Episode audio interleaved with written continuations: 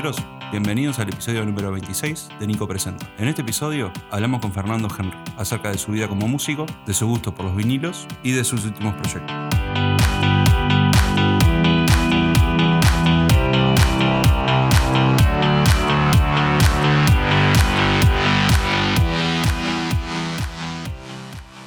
Bueno, Fernando, ¿cómo estás? Hola, un gusto. Eh, gusto, gracias por la invitación. Gracias a vos por venir. Por... Para mí un gustazo venir. Gracias.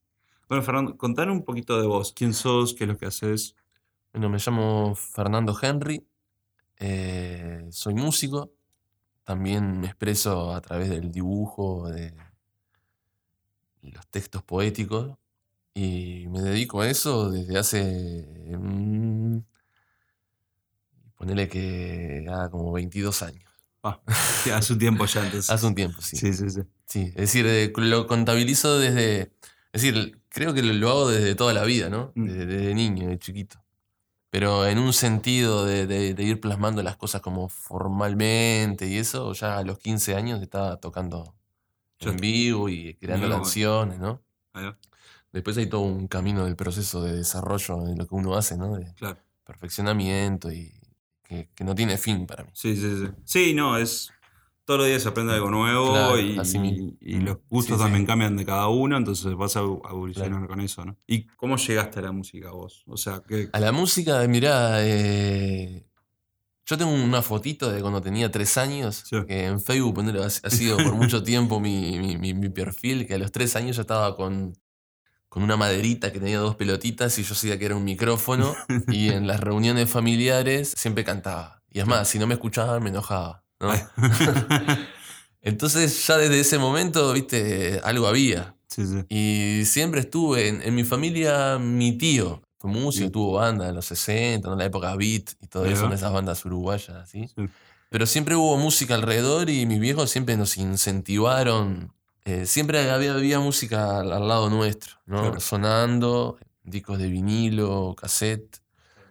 Yo siempre digo que también uno de los recuerdos más lindos que tengo es eh, mi abuela vivía en Salto Sí. y de, de niño estar sentado frente a un tocadisco de esos portátiles de valija Sí, va. con un bermucito que me salía mi abuela, una kamikaze mi abuela. Tipo, ese bermucito, el sonido de las chicharras con el calor infernal de salto y Sí. yo poniendo discos, con, utilizando la púa, ¿no? El brazo de la púa. Y poniendo discos de los olimareños, de Biglietti, del Sabalero, todos esos discos que andaban en la vuelta y yo sentándome a, tipo, a, a- escucharlo. Es decir, Sí. quiere decir que a esa edad eso me, me- yo Ya- sentía ya una te- atracción por eso y eso me hacía. Y después de esas canciones, es decir, la- la- las, can- las cantaba, ¿viste? Las cantaba en cumpleaños, en, en fiestas, en reuniones. y- Querías el show para tus padres. Una cosa así, Sí, sí, sí. sí. Siempre fui como muy creativo desde niño. Siempre estaba como inventando cosas y juegos y todo lo demás. Y era como medio también para llamar la atención, ¿no? Como- como- como- Y, y bueno, y la música creo que llegó a través de eso. También mi viejo es arquitecto y es fanático de la música clásica. Otro de los recuerdos que tengo es yo de estar haciendo deberes para el liceo sentado en el comedor y mi viejo con la tabla inmensa esa de, de- De dibujo, los arquitectos sí, sí. dibujo, poniendo discos de música clásica mientras él hacía sus dibujos, sus laburos y yo estaba estudiando. Claro. Entonces eso estaba ahí eh, pre- presente. Sí. Después mi vieja haciéndonos dormir la siesta, lo que sea, con canciones, cantándonos. Todo, creo que todo ese entorno, viste que... El entorno que a uno lo rodea, Sí. eh, lo- lo- lo- lo- lo- de, alguna, de alguna manera lo va, lo Sí, va, haciendo, Sí. claro. Sea lo que sea, sea inconsciente o conscientemente, ¿no? Y mi viejo también se dedicó mucho al periodismo eh, hasta, hasta ahora, viste, fanático de, bueno, en la parte de los deportes y eso, y, y entonces todo lo que fuera de, de- de imitar a relatores y todas esas cuestiones, o de escribir mismo revistas deportivas, eso también yo lo hacía. Claro. Entonces tenía como esas do- esos dos costados, ¿no? Pero siempre la utilización de la voz, una- el- o estar cantando o estar eh, jugando a que era periodista y relataba. y- Sí, a mí, a mí de chico me pasaba que era. Las hacíamos shows de teatro, me acuerdo. Ahí va. Este, me gustaban las películas, entonces Claro. era eso, era tipo una escena de algo, íbamos a robarle un banco, poníamos las sábanas, ¿entendés? Tipo, cosas así. Pero sí, sí, sí, también un poco de eso, es un poco llamar la atención y otro poco es, me Que- gusta Claro, esto. que creo que es bien también del, del, Del niño. del niño Sí, en sí. ¿no? No sé, no, no- no es tipo llamar la atención como una persona adulta, que, Claro, el, que cae, no. el que cae pesado, ¿no? Sino que es... eh, Sí, el creativo del niño. Claro, y- de, de- de que, de que los demás estén viendo las cosas que a uno le están eh, le, le- le- les causa placer al Claro. niño, ¿no? Sí, sí, sí, y hacerlo partícipe de eso. Creo que va por ese lado. ¿Vos te acordás cuál fue, o sea, no sé si te dieron un primer instrumento o empecé... En la entrada de la adolescencia, tipo 11, 12 años, Sí. eh, ahí me empezó a pegar el tema de los Beatles. Va, De la sí. cuestión beatlera, sí. Sí, Sí, sí, nosotros sí. teníamos unos amigos, los Mm. de al lado de casa, en un apartamento. Nosotros vivimos en la Euskalarría. Nuestros amigos tenían una mamá que. La mamá de ellos es chilena. Mm. Entonces por ahí nos llegaron toda la música de Chile, Violeta Parra, Víctor Jara, Los Quilapayún, Inti Limani, toda la movida de la canción chilena. Y al mismo tiempo ellos también tenían discos de vinilo de los Beatles. Ahí va, Entonces todo eso como que se fue, eh, toda esa mezcla sí. la fuimos compartiendo con ellos. Eh, me acuerdo que agarramos, poníamos los discos de los Beatles y agarramos el, el teléfono, viste, de, que tú at- atendés cuando te Sí, llaman de abajo del portero. Sí, sí. Le poníamos el tocadisco y había, había Beatle por el portero toda la tarde para, para el vecindario ahí. Va. Y entonces me empezó a pegar el tema de los Beatles y uno que pasa adolescente, viste, que empieza el rock, empieza como a tener, no siempre, ¿no? Pero generalmente. creo que. Claro, el rock como cosa de esa es la música Sí. las guitarras eléctricas. Y, y empezó a pegar el tema de los Beatles, bueno, y con mis hermanos armábamos, me acuerdo que armamos como una bandita con instrumentos Sí. co- hechos con, con el Durabol, Sí. con tanzas, y nos vestíamos con traje, tipo Beatles, hacíamos la guitarra todo y cantábamos en los cumpleaños, poniendo las grabaciones de fondo y nosotros cantando arriba. Claro. Ahora, llegó un momento que yo le dije a mis viejos que quería aprender a tocar la guitarra de verdad para poder tocar esas canciones que yo cantaba. Claro. Entonces fue ahí cuando llegó mi primer eh, profesor de, de- de viola, ¿no? Va. Que eso es a los 13 años. Sí, sí. A los 13 años. Ahí cuando llega mi primera guitarra. Sí. Y, ta, y, el, y bueno, y mi meta era poder empezar a tocar temas de los Beatles. Pero ahora cuando tuve la guitarra entre las manos, algo pasó ahí que como que, que me empecé a sentir como una vinculación con el instrumento, un, Sí. un amor con el instrumento mismo. Y no era solo cantar las canciones de los Beatles, sino también experimentar con la guitarra del brazo y la creatividad que uno va desarrollando de niño, empezar a plasmarla en. empezar a crear, como inventar hasta Claro. melodías y, ca- y canciones, ¿no? Claro. Y ese es como el germen, empezar ahí, que sí. empezó a brotar eh, al- algo, ¿no? Cuando pusieron la guitarra en, mi- en mis manos, algo pasó ahí. Yo me acuerdo, yo, yo de chico tuve más o menos la misma experiencia. Yo tu- siempre digo, tuve el privilegio de que mi familia, mi, padre y mi, y mi madre, le gustaba mucho la música muy variada. Ahí va. Mi padre escuchaba desde Gilda a Bob Marley y The Clash y The Who. Eh, mi padre, eh, mi madre era Nirvana, Red Hot Chili Peppers, los Beatles. Y claro, crecí con esa. Me acuerdo Claro. un día mi padre viene y me dice, te compré un regalo, y chico, ¿no? Hace Sí, años sí, y capaz que te acordás, el CD de Tropimatch. Me había El compra- de Tropimatch me había comprado y yo tipo, está buenísimo, me decía. Y yo tipo, y en ese momento estábamos escuchando Bob Marley. Claro, Co- Como que no tenía nada que ver eso Sí, sí, y, sí, y el abanico fue grande. claro. Pero me pasó lo mismo que a vos. Alrededor de esa edad, de, alrededor de los 10 también, eh, teníamos con un amigo, habíamos conseguido un órgano. O él o yo teníamos un órgano empezamos a tocar canciones de los Beatles en el órgano. Y a cantar y a, Claro. a boludear, porque no teníamos ni idea de lo que estábamos haciendo. sí, sí. Y también un poco era eso, era tipo, para mí más que nada era, no, capaz que no tanto de la creación, sino de poder aprender a través de las canciones de, Claro. de, de los Beatles. Sí. O me acuerdo que yo, yo estaba muy contento que era. eh, había aprendido a tocar la quinta sinfonía y en realidad era tipo. No sé, tan, tan, tan, tan. tipo una cosa sí, sí, así. ¿viste? Era eso nomás. Pero sí, eso, como que también empecé a agarrar esa pasión más o menos a la misma edad. Es y- que es una edad como, Sí, como clave ahí, ¿no? sí, sí. Sí, que eh, hay veces que, que me arrepiento de no haberlo seguido. Y como ta, me, me empecé a tirar más a la parte visual. Claro. hasta el día de hoy quiero, tipo, por lo menos aprender un- algún instrumento. Ya estoy viejo, pero no, no hay, no hay no, edad no hay edad. por eso. Y sí, a- como que a partir de ahí también, con la música, creo que a vos que también debe haber pasado, te empezás a encontrar contigo mismo y empezás a decir, Sí, sí. esto también me empieza a gustar y como que te la música que estás tocando vos te empieza a, como que a llevar a diferentes, a diferentes músicas Claro. y eso. O sea, de ahí como que abriste vos también un, Sí, claro. el, el abanico de, de- de Sí, músicos. es, o, es todo un universo. Sí. no, yo soy melómano, onda, eh, enfermo, así. Claro, yo soy fana de, de- de los discos de vinilo, ¿viste? Claro. Desde niño, así. ¿no? Siempre Sí. hubieron en casa y bueno. Y ahora decir, eh, es como una. Tengo como.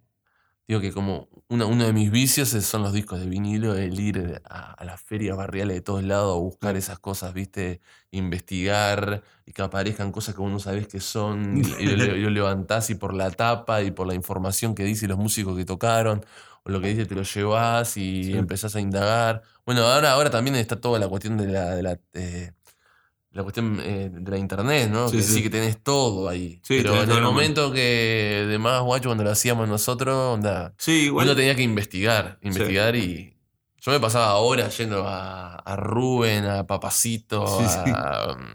Eso es algo que eh, mi padre también es, es muy fanático de- del vinilo. mm, Y ta, eh, a mí me gusta, pero nunca encontré, nunca encontré eso de la fascinación que tiene mi padre. Y, sí, eh, sí. y bueno, por lo que decís vos, vos también, como que te gusta salir a buscar un vinilo.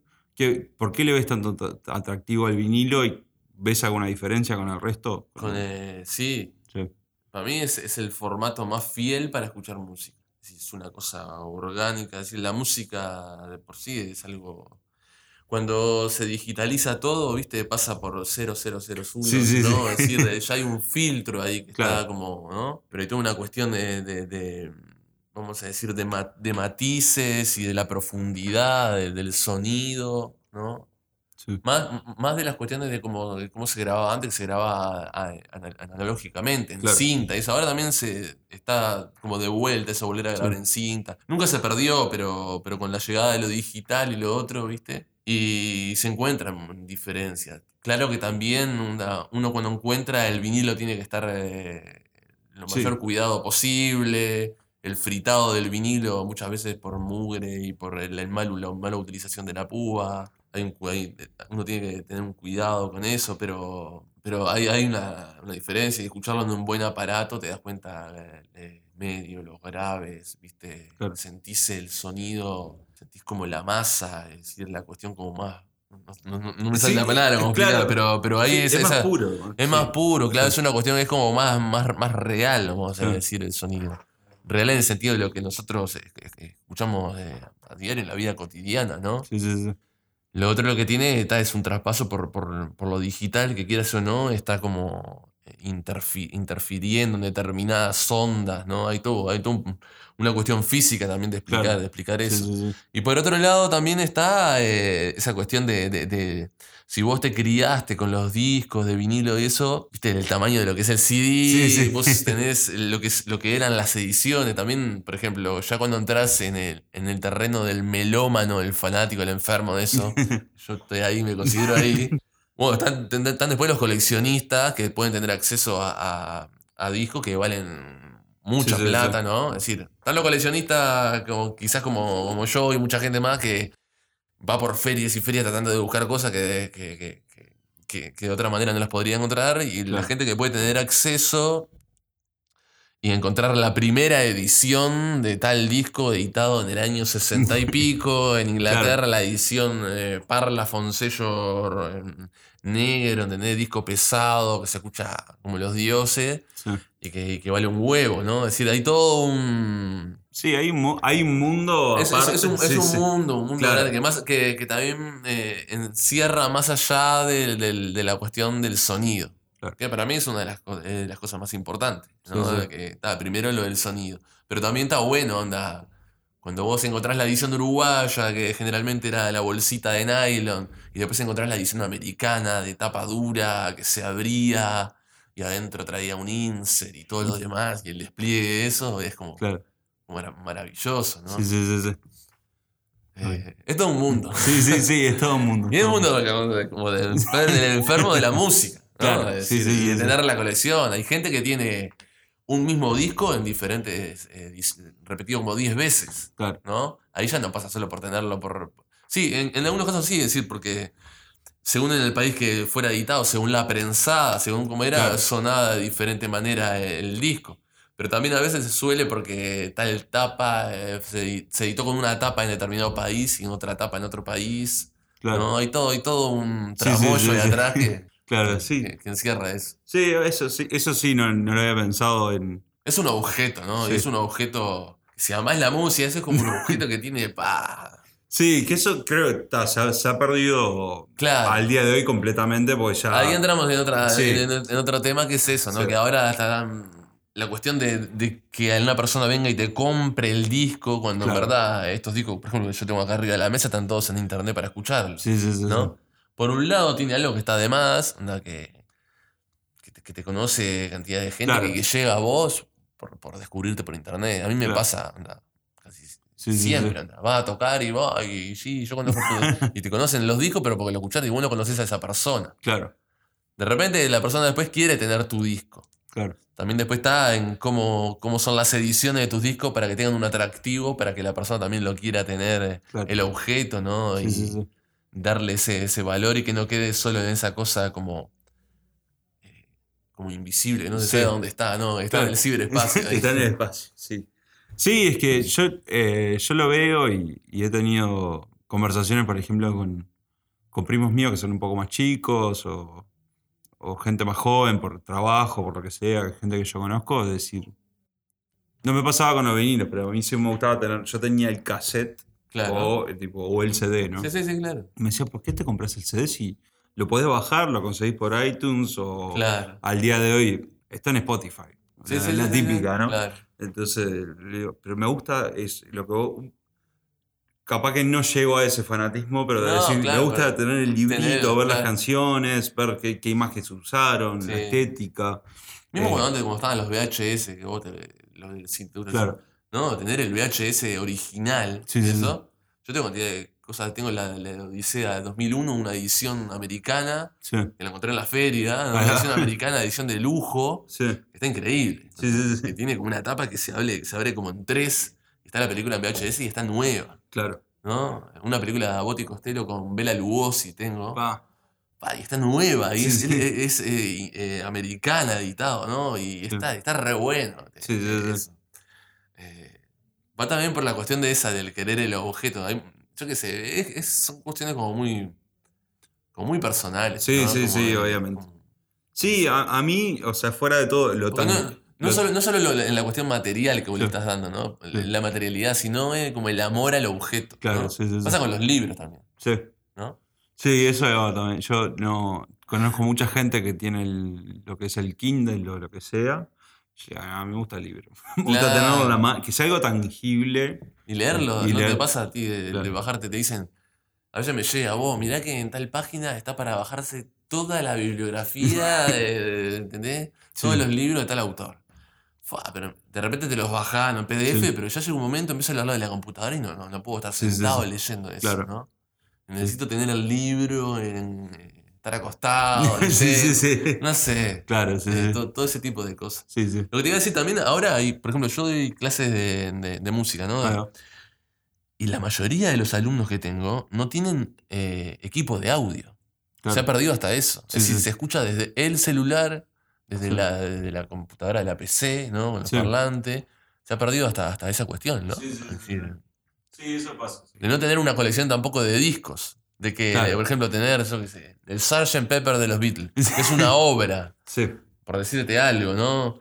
Sino tener toda una lista de temas salteados de los, de los temas que más te gustan de tal banda tal otra. Entonces Claro. pierde, le estás perdiendo el hilo del cómo fue creado ese disco. Así que es una obra entera para escucharse en, eh, sí, en su totalidad, Sí. ¿no?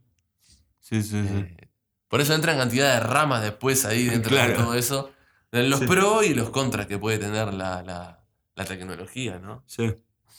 Sí, eso es, son temas muy grandes y Sí. y sí. yo, o sea, yo lo vivo y bueno, yo trabajo Claro. en toda la parte digital y, y, bueno, yo he trabajado en la parte de video, por ejemplo, sin ver al cliente. Claro. Entonces, sí, o sea, de acá he editado cosas para Estados Unidos Claro. y, y para Europa. Es algo así también. Sí, claro. no tengo ni idea lo que es y yo tipo, tomá, te lo mando y es un archivo, un ceros y unos y, Claro. no- y nunca vi cliente capaz. Y- La- sí. Como la despersonalización. Sí, sí. Que fuera de todo, de- como vos decís, es, es buenísimo que me conozca, siendo músico, que me conozca alguien de Japón, Claro. pero ta, nunca lo vi, no conozco, no tengo un trato. no- que eh, yo qué sé, lo- eh, como los famosos, ¿no? Entre comillas, Sí, sí. u- usan Twitter o, Mm. o Facebook para hablar con sus, eh, con sus fans. Y en realidad no sabes si estás hablando con ellos o Claro, no, no tenés- alguien que está gestionando la página. Claro, este, pero sí, lo que ha dado, fuera de todo lo que ha dado eso, de la tecnología y esos ceros y unos, es, es eso, la distribución. Ya si sos un artista en Uruguay, en un país de 3 millones, te puede escuchar eh, cualquier persona en cualquier parte del mundo Sí, sí. y que te guste y que le guste a la persona y, y sin tener que conocerte de ninguna manera. Este, y bueno, eh, volviendo un poco para atrás, que nos fuimos un poco. ¿Cómo, cómo fue, cuándo fueron tus primeras bandas? ¿Cómo fue que empezaste a armarte? Si bien a esos 13, 2, 10, Ahí va. así empezaste Y con los bueno, Beatles. cuando ya empecé a, a- a- Cuando empezás a dominar las primeras cosas en la guitarra y empecé a componer, eh, bueno, en el liceo, Ujú. ahí donde me junté con Javier, que era un primer amigo, ahí con él empezamos a componer. Y bueno, yo por el año 96 te estoy hablando, yo tenía 17, ¿no? Ya antes, ya a los 15 eso me había subido a escenario como eso de bolichitos, que te vas con un amigo y, y, y vas subiendo. Después como más formal con Javier ahí. Eh, y bueno, y, y de, de ahí no, no dejé de, de- empezar a vincular, lo que te decías tú, de empezar a vincularte con otros músicos, ¿viste? Claro. Después toqué un, un par de años, en, unos cuantos años en Las Piedras Ah, eh, y empezar a grabar. Y ahí ya en el, en el 2000, en el 2001, yo en el 2000 había entrado a Bellas Artes, hice, toda, hice ahí la, Sí. la carrera de Bellas Artes. Y en el 2001 conocí en Bellas Artes a Sebastián Pla, eh, que toca la flauta traversa y percusión, y con él, con él armé un proyecto que se llamó Ganges ujú. como el río sagrado de la India, ¿no? Y esa fue una, bar- una banda que abarcó como hasta el 2007, tuve con esa banda que mutó, pasó por mucho, por muchos eh, estados. Ujú. De ser una banda acústica, así, a pasar a ser un power trio bien eléctrico, así. Y en el, en el 2000, y paralelamente a esta banda Ganges que tocaba, empezamos a tocar por todos lados, eh, ahí es donde yo en el 2002 me llega una porta estudio de aquellas, las Tascam Sí. de, de cassette. Sí. De los cassettes que tenías que poner el cassette de cromo.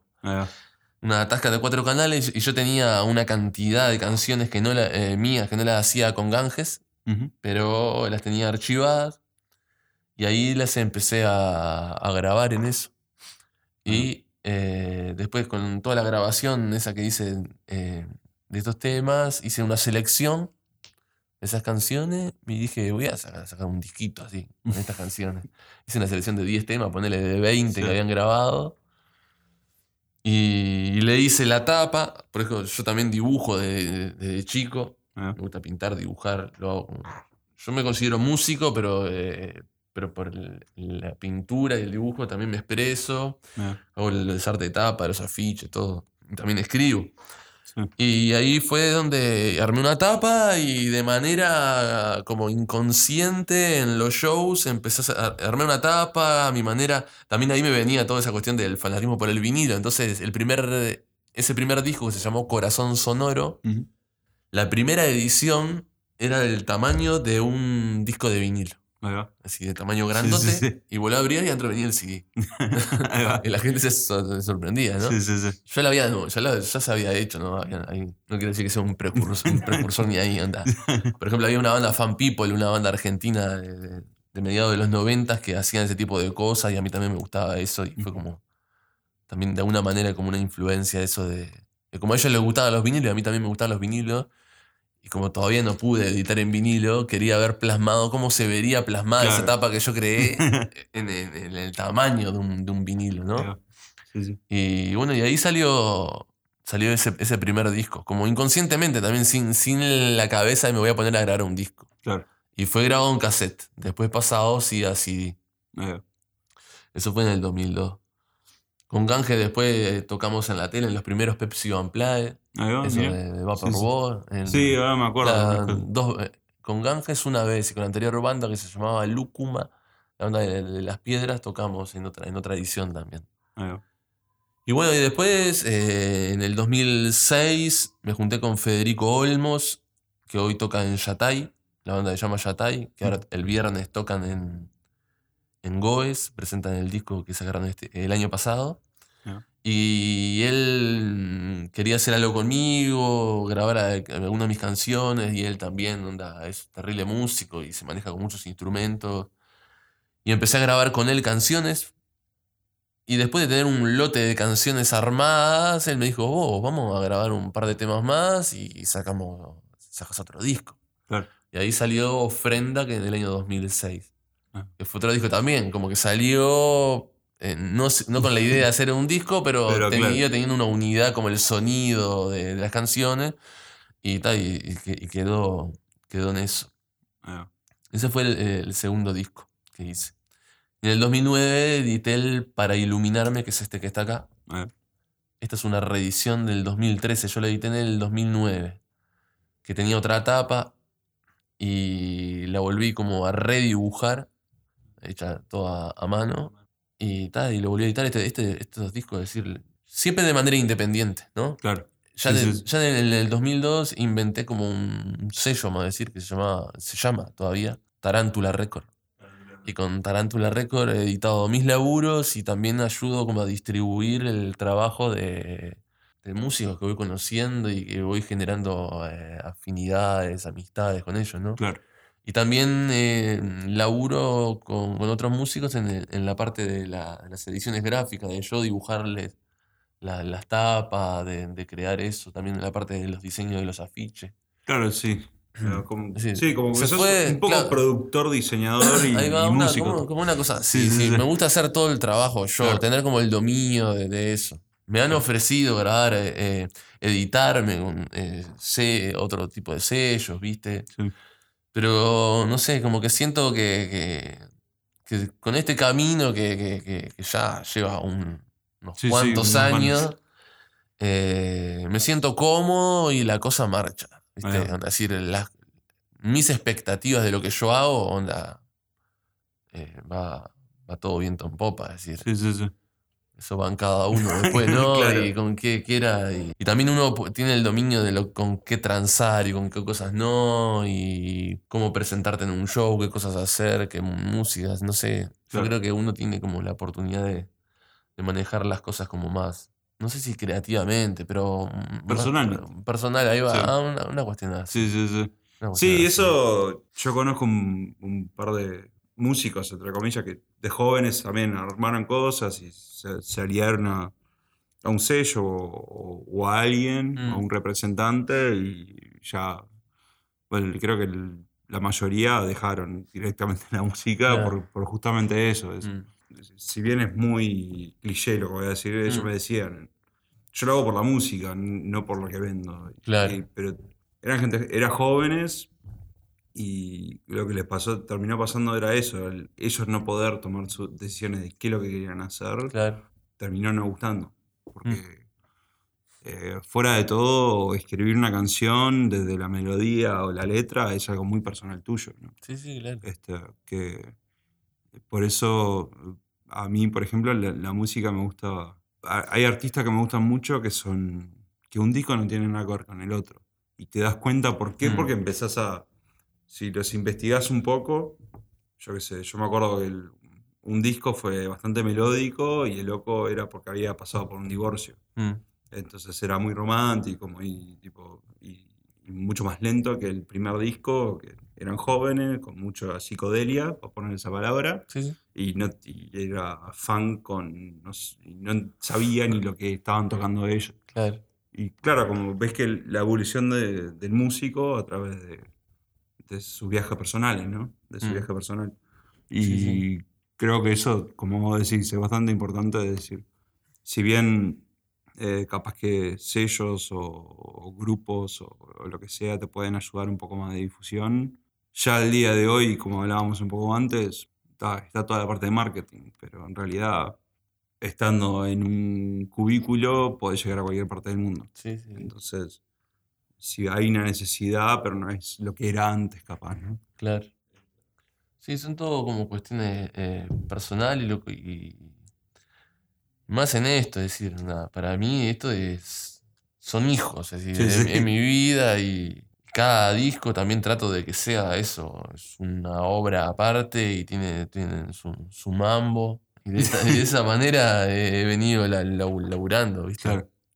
Cu- ¿Cuáles son tus últimos hijos? O sea, ¿qué- ¿en qué es lo que estás trabajando en este momento y qué fue lo que... Mira, Sí. lo- último que con lo que laburé fue este trabajo en conjunto con Lucas Meyer y Pau Bianchi, que ambos integran la banda Alucinaciones en Familia.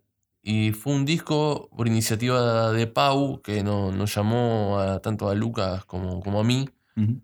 Ambos dos también, onda, eh, habíamos participado en proyectos tanto de Pau, los tres nos habíamos mezclado, ¿viste? Claro. Nos conocemos de, de- de la movida, así, y, y los tres habíamos hecho, co- colaborado en cosas de, de cada uno. Y a Pau se le ocurrió hacer un disco de juntarnos entre los tres, empezar a componer y a grabar y ver esa experiencia, ¿no? De, de- de componer con otro y hacer un- como una especie de taller. Eh, sin la intención de, de- de- de armar como una banda y para hacer un repertorio y presentarlo en vivo, sino como de ir componiendo, ir grabando, ir experimentando lo que vas grabando. Tipo un taller de, de, composición y arreglo y de Claro. aprender del otro. Como una Sí, cuestión así. Y bueno, y eso llevó como dos años Sí.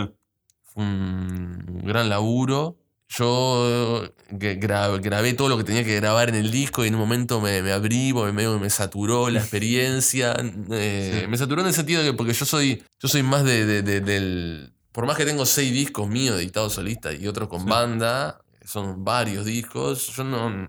Me suelo sentir más cómodo tocando en vivo que en un estudio. Siento como Claro. otra libertad y, y me disfruto más eso, ¿viste? Siempre soy como medio reacio a entrar a, a entrar a, a grabar. Pero Sí, no sí. sé, porro, no sé. En el en vivo siento que ahí, ahí, ahí, estoy completamente. Y entonces, medio que fue como el disco tiene, no sé, hay temas que tienen como 100 capas de instrumentación y arreglo, una, una sutileza. Sí. Pau hizo terrible laburo de producción con Lucas en toda la parte final del disco. Y se seleccionó, no sé cuántas canciones compusimos y algunas que yo tenía, que tenía Pau de por sí separada y Luca, y entre los tres la íbamos mezclando, componiendo letras, eh, músicas, arreglos. También hay una cantidad de amigos invitados en el disco. Es un disco como es un collage, eh, collage soni- sónico, abarca mu- muchos estilos y mucha- muchas cosas. Y, y, que- y quedó plasmado en esto, de toda esa cantidad de canciones quedaron, no, sé- no sé, ahora no me acuerdo el número de canciones que tiene el disco, pero... Pero te digo que quedaron como 15 temas afuera, sí. del- más de lo que quedaron acá, ¿viste? Claro. Y se generó esta, esta obra que, que- que está, que quedó muy, muy lindo. Sí. Esto es como lo último, viste, que yo pude entrar como a- en, en lo que me dediqué en cuanto a la, a la parte de la grabación. Sí. Después yo sigo, si- sigo componiendo, tengo, tengo muchísimas más canciones de las que están grabadas en, Claro, en- sí, en- sí. en los discos. Y ahora estoy abocado, más que eh, sigo tocando en vivo. eh, Federico, con, con quien yo grabé el disco Ofrenda en el 2006, hacía tiempo que él eh, está con ganas de producirme un disco de que yo le entregue las canciones y él y entregarme a él y Claro. que él y eso lo hicimos yo le envié como 20 canciones y él hizo una selección ya están todas seleccionadas como para entrar a grabar. Yo lo he ido posponiendo a eso. Y bueno está eso eh, en vista. Después es decir sigo tocando en vivo muchísimo y tengo otro, proyecto que es eh, relativamente nuevo de este año de una banda es un trío. Muy eléctrico así, Sí. fuerte, eh, que se llama La Ira Violeta y que también son composiciones mías y llamé a, a dos, dos músicos, ahora amigos, me generé una amistad con ellos, Bueno, eh, mucho más chicos que yo y que me encantaba la cabeza de ellos, me encanta. Y bueno, y con ellos eh, estamos laburando las composiciones que, que, yo, que yo tenía mucha, mucha cosa eh, como guardada ahí, ¿viste? claro. Más allá que en mis discos domina como la cuestión acústica, Sí. vinculado mucho con, el, con la psicodelia, el folclore latinoamericano. también tengo todo como un costado, que me vinculé mucho con la movida, vamos a decir, que, que viene del, del hardcore y del punk en un momento. Ah. Supe tocar en esa movida, pero yo tocando acústico y eso me vinculaba, pero por una cuestión de- de- de compatibilidad de cabeza, ¿no? Claro. Yo edité mis fanzines en un momento también, que los fanzines también es mucho de, de- de esa- de ese tipo de movida. Sí. Y entonces tenía, tengo un buen repertorio de, de músicas en ese estilo que todavía no las había podido como llevar a cabo, no plasmarla. Sí. Y bueno, y ahora con la ira violeta algo de eso está, está sucediendo, sí, Ahí va. sí, Está bien. está, está surgiendo. Así que eso es lo último, así, viste que... Y, tal, y después siempre como laburando en cosas nuevas. así. Sí. Y siempre tratando de, de inves- de- de seguir investigando, ¿no? Y que... eh, tratar como de re- renovar siempre la composición, que antes que nada que te sorprenda a vos primero, ¿viste? Sí. Y, de- y bueno, y después eso eh, compar- compartirlo, ¿no? Porque Ah. por eso uno toca en vivo y graba. Sí, sí, que sí. Si no te quedarías tocando para vos solo Sí, en, un cuarto. Sí, en el cuartito. Claro. Está bien. Y también eh, eh, estás, escribiste un libro eh, va. de poesía. La verdad, este es un librito editado este año que se llama Cántico de los Delirios, que es una selección de textos poéticos y dibujos, también editado independientemente, así. Yo todos los años inauguro un cuaderno que le llamo cuaderno de ruta, Sí. que donde es un collage de... Bueno, ahí están todas mis, mis canciones, poesías, eh, letras que se van elaborando, dibujos que voy haciendo, que quedan en los cuadernos, u otros que después derivan en tapas de disco, afiche, boceto. Yo qué sé, hay entrada de partido de fútbol, hay, hay de todo, todo, todo está guardado ahí, es como un Claro, sí, archivo sí. que voy teniendo, viste, de todo lo que en el año me va sucediendo. Claro. Hay hasta como un diario personal también, ¿no? Sí. Cada, cada, cada año tiene su cuaderno de ruta. Tengo un baúl lleno de cuadernos. Entonces, como muchísimos de esos textos están ahí y algunos me parecía que podían estar buenos para ser publicados y también compartidos como... son, son poesías, ¿no? Sí. Algunos, al- algunos se transformaron en canciones y otras por, por el peso quizás del texto, por por la forma, eh, por la forma lírica en que está tratado el, el- el texto, ta, no, no, no terminaron en canciones y terminaron siendo poesías quise hacer eso, una selección, me metí a, a- a- a investigar, ¿no? ir hacia Sí. atrás, a cuadernos, ir sacando, diciendo, pa, mira esto, no sé qué. Y ir pasando, hoy le decía a Oscar ahí, ir pasando a la computadora, yo no escribo nada la computadora, sino todo en cuaderno, ir Claro. pasando en limpio cosas, Sí. ir organizando. Al principio era como un proyecto medio ambicioso, hacer algo medio grande. Sí. Y después viste que las cosas se van decantando así y terminó y, y digo, bueno, quiero sacar de una vez a esto. Claro. Y, bueno, armé esto, que se llama El Cántico de los Delirios. Ah. Le hice una, hice una pintura especialmente para el, para el libro. Seleccioné dibujos que se podían bancar en, en tinta, en blanco y negro, ¿no? Hice una selección y que acompañara bien los textos. Y bueno, y acá está, vivito y coleando. Eh, salió y estoy recontento de... Este año en vez de un disco salió un, salió un libro. Salió un libro. Está bien. ¿Y tenés pensado seguir publicando o, o No sé, por ahora? lo que yo he hecho e- e- es eso, en los fanzines, ¿no? Como Sí. esa revista más underground, vamos a decirle, ¿no? Tenía dos, el Vaca Sagrada, le llamaba uno, y el otro Strawberry Feelings. Ah, Esos dos fanzines, los publiqué durante años. Eh, ahora había hecho como un impasse, pero tengo la idea de sacar otro, eh, como más con esos, de repente con textos que no entraron acá y con otro tipo de cosas que tengo ahí que quizás no, no entrarían en un libro, pero sí en un tipo de publicación como esa, ¿no? Claro. Tipo, también como esa cuestión de, de- de- que no son poesías, pero sí textos como, como filosóficos cotidianos de uno, de, de determinadas situaciones, que está bueno co- compartir. claro, sí, Y sí. otros están buenos que queden nomás en los cuadernos, porque son muy personales. Sí, sí, sí.